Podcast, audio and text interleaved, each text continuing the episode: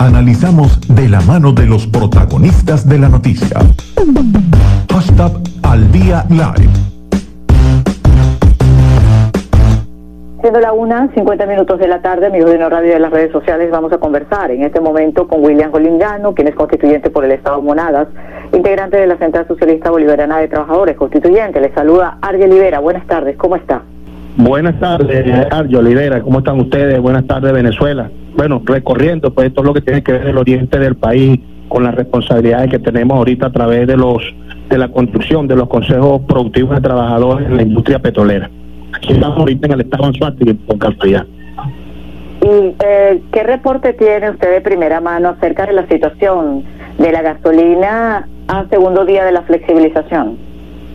Mira, le puedo decir, pues decir, en el día de ayer estuvimos en el estado de Monaga, donde se llevó a cabo con mucho, con mucha civilismo por parte del, de los ciudadanos que son con los consumidores directos de la de lo que es el combustible y eh, muy muy receptivamente eh, la, la, política que se, se, está implementando con el recobro del combustible ya como lo como eso se había hecho pues anteriormente en asambleas y en debates y más que todo también se hicieron encuestas a través de lo que tenía que ver si se podía cobrar y más o menos un estimado de cuánto se podía pensar que podía costar la gasolina. Bueno, la política del gobierno revolucionario fue la más aceptada, vista de que fue una consulta que se hizo a nivel nacional casi con todos los sectores de Venezuela. Entonces, eh, lo que tiene que ver los del Estado Monaga perfectamente con algunos detalles por ser el primer día. Hoy nos encontramos en el Estado Anzuategui justamente por los lados del municipio Freite, todo lo que tiene que ver municipio Freite y, el, y lo que es el Tigre, Cantaura, eh, Independencia, y esto por aquí se lleva con total normalidad lo que tiene que ver con el suministro de combustible y la aceptación del el recobro de la gasolina por el precio asignado por la revolución y el, y el presidente Nicolás Maduro Moro. En cuanto a la nueva modalidad de venta y esta doble función de alguna parte de gasolina subsidiada, otra a precio internacional, eh, ¿qué precisiones nos puede dar? Porque hay todavía allí algunas dudas, como por ejemplo eh, la operatividad de quien trabaja, por ejemplo, en servicios de taxi, eh, de cómo va a ser el proceso. Algunos piensan que tienen que registrarse judo en la plataforma Patria, otros no saben si esto es un procedimiento necesario. ¿Qué información constructiva nos puede dar en este sentido de, respecto a esta nueva modalidad?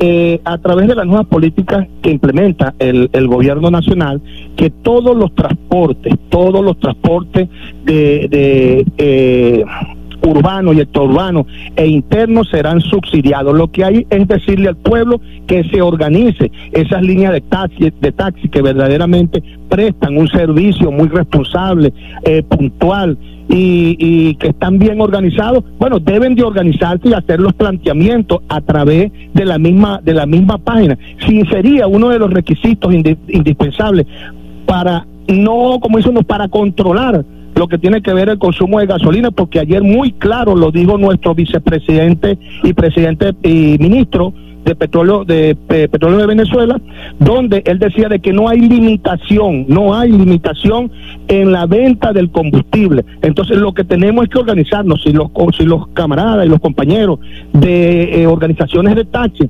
donde crean que se les esté vulnerando cualquiera cualquiera eh, suministro del combustible, lo que tienen es que acudir pues bajo sus organizaciones, eh, abrir la página patria y registrarse. Eso es un proceso sencillo, es un proceso que verdaderamente no quita mucho tiempo. Lo que habría es llevar una cuantificación verdadera de cuántos vehículos tenemos en el servicio del parque automotor que le presta ese servicio, valga la redundancia, el, al transporte al pueblo venezolano. Entonces, es organizarse. Eso no es que tiene que ver con que sea una limitante, no. Ahí no hay limitante porque el, combustible es para todos aquellos usuarios que tengan un vehículo, pero tiene que registrarlo para que el Estado tenga pues una estadística fija y propia de cuánto podemos consumir nosotros a través de la producción que tengamos eh, eh, internamente nosotros por nuestras refinerías como son las del Palito, la de Amuá y la de Punta Cardón.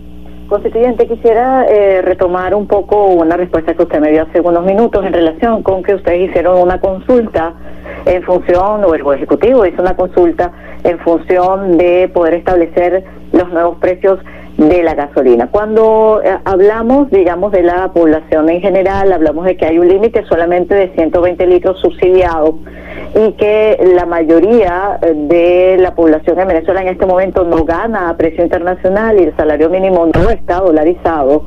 Eh, ¿A quién le fue consultado y cómo se prevé solventar ese asunto para que realmente el combustible lo tenga el acceso a la mayoría?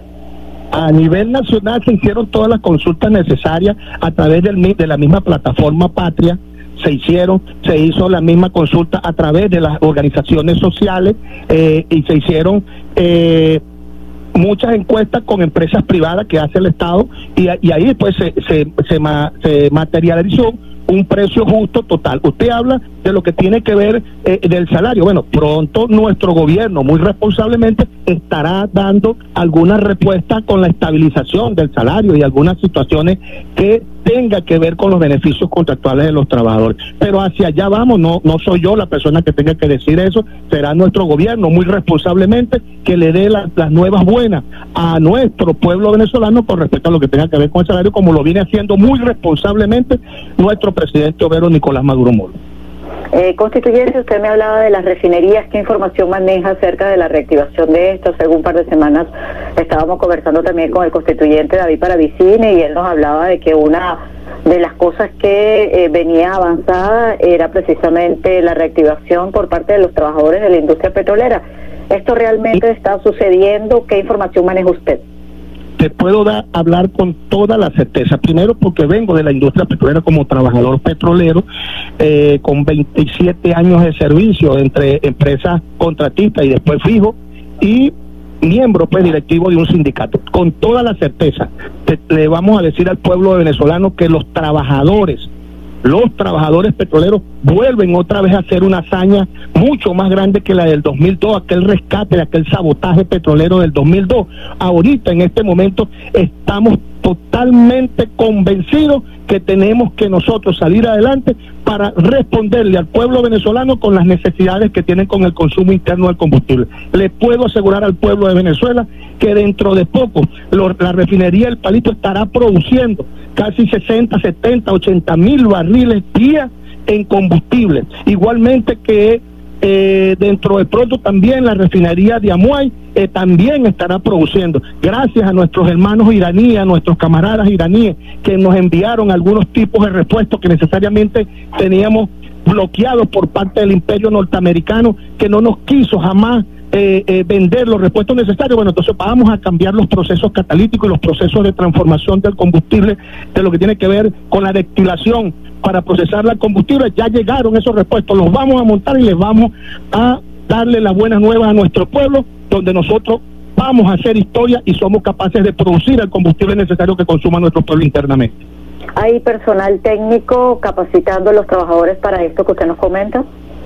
Claro, es que vamos a, vamos por decirte un ejemplo, en mi condición de operador de planta, ¿qué más experiencia y tecnicismo puede tener una persona que se aboque y trabaje verdaderamente y tenga un conocimiento de lo que tiene que ver con el acarreo y la transportación y la producción de los de los, de los del petróleo liviano Mesa 30, que es uno de las dietas que verdaderamente produce el norte del estado Monaga, que es donde verdaderamente yo provengo, y nosotros les vamos a garantizar a todas las refinerías del país la dieta necesaria para la transformación de los barriles en combustible, gasolina, diésel y todo lo que tenga que ver con los eh, la transformación, pues lo que son las grasas y los aceites. Nosotros vamos a cumplir con las dietas necesarias. Por decir ahorita en este momento, casi 180 mil barriles día de eh, petróleo liviano se están enviando pues a todo lo que tiene que ver con complejo de José para ser tratado y poniéndose en especificaciones para ser enviado a cada una de nuestras refinerías. O sea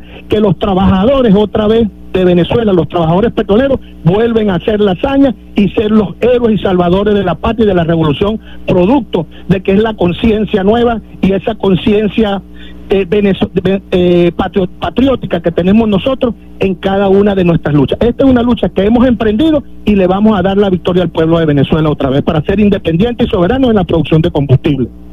Constituyente, eh, para precisar también información que maneja usted en relación con eh, la cantidad de gasolina o de combustible que hay en este momento en Venezuela, ¿hasta qué fecha está garantizada el suministro de gasolina como se ha planificado?